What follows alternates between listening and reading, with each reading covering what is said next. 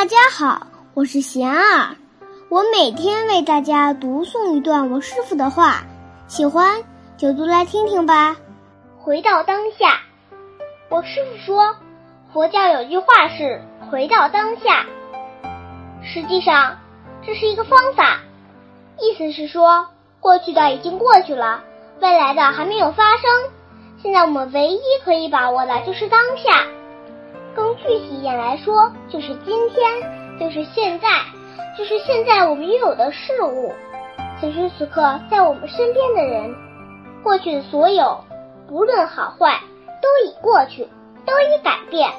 那些曾经发生在我们生命里的事情，